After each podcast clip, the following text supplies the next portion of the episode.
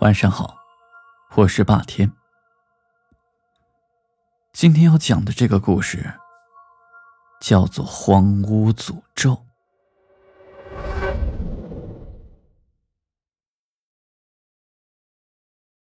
那天晚上，黑夜席卷了一切，将天边的光明吞噬的一干二净。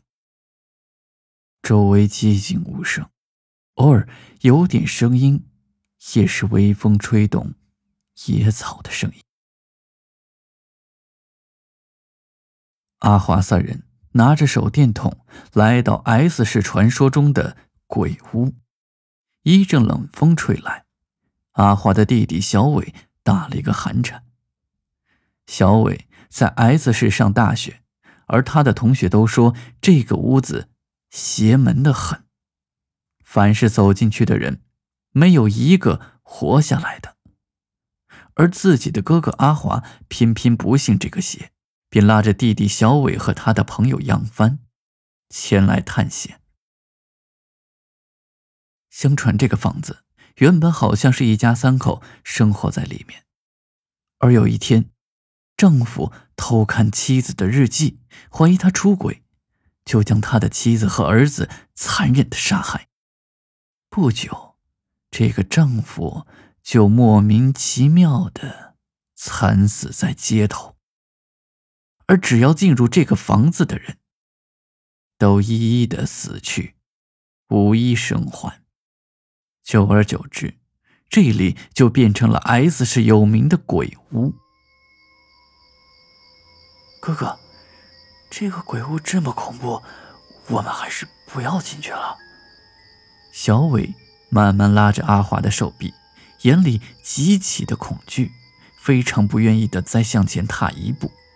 但是阿华一点都不怕，反而看不起阿伟是个胆小鬼，就生气的骂他：“废物！这世界上哪有鬼？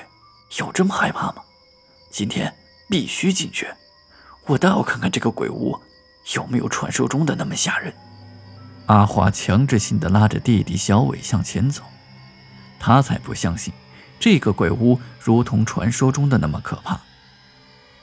小伟无奈，只好跟着阿华和杨帆一起来到了鬼屋的大门前。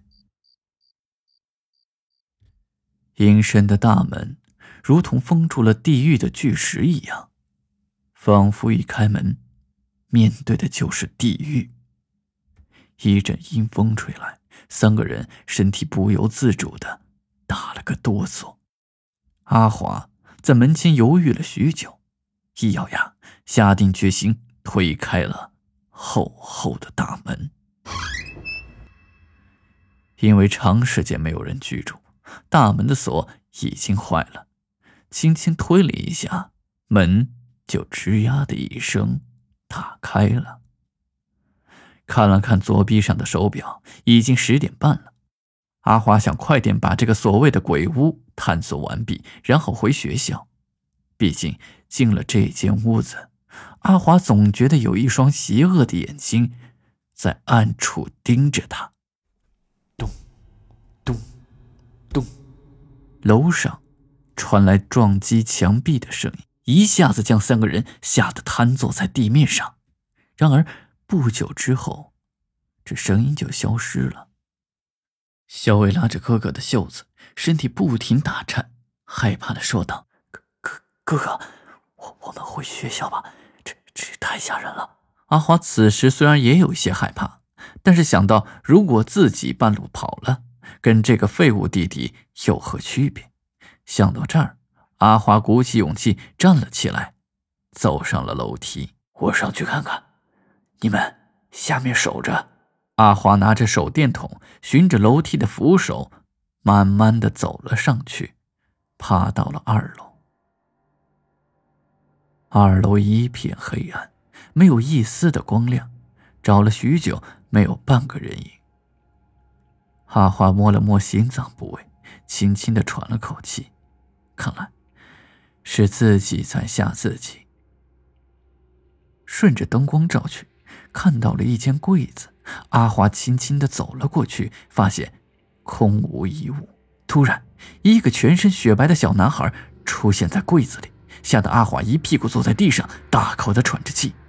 再拿手电筒一照，早已没有小男孩的踪迹。难道是自己眼睛看花了？这是阿华给自己唯一的解释。紧接着，感觉脖子有一丝痒，阿华抓了抓，是一缕头发，女人的头发。阿华拿着手电筒照上去，一瞬间吓瘫了，没有了反抗的力量。天花板上布满了头发，一张女人的脸镶嵌在天花板，邪恶的眼睛盯着自己，冒出了血水，黑色的头发延伸了下来，紧紧地缠住阿华的脖子，将他吊了起来，悬浮在了半空中。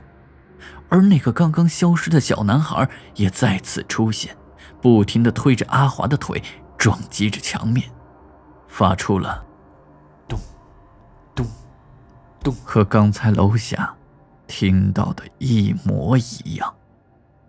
原来，刚刚发生的声音是指这个。阿华到死的那一刻，才彻底明白。阿华上去了半天。没有下来，小伟和杨帆有些着急，想要上去看看。突然，一件东西从楼梯道里滚了下来。小花和杨帆拿着手电筒一照，顿时魂飞魄散，快速的从屋子里跑出来。那滚下来的，正是阿华血淋淋的人头。小伟和杨帆见状，边哭边叫着冲出了鬼屋。回到学校宿舍里。小伟站在卫生间里，不停的用水龙头冲洗着自己的脸，来使自己清醒些。可是哥哥刚才那血淋淋的人头仍然不停的在他的脑海中回响着，他不敢相信那一幕，简直太恐怖了。还有自己进了那个鬼屋，那里面的鬼魂会找上门来。想到这里，小伟感觉到一阵害怕。哥哥，稚嫩的声音传到耳边。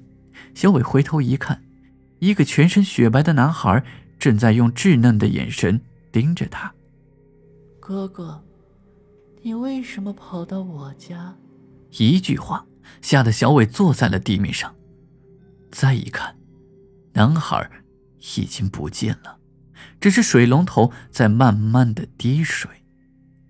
一丝丝黑色的头发从水池里面慢慢长出。越长越多，好像有什么东西要从里面跑出来。小伟吓得瘫坐在地上，连同逃跑的力气都失去了。紧接着，紧接着，一个人头钻了出来，血红色的眼睛望着自己，然后脖子、手、身体、腿部依次从水池里面钻了出来，慢慢的向小伟爬了过去。而所有的头发，也将小伟慢慢的包裹起来。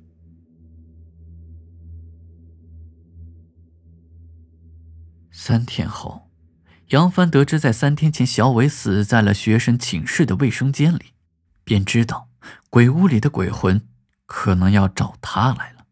于是第二天清晨就坐着飞机从 S 市直接飞回到 B 市，他就不信。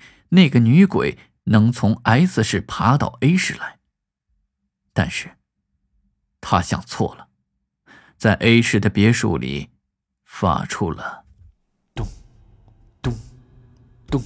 杨帆打开家里的灯，立刻跑去寻找，只看见一个全身雪白的小男孩，正踢着小伟的头颅。今天的故事。就到这里，我们下期再见。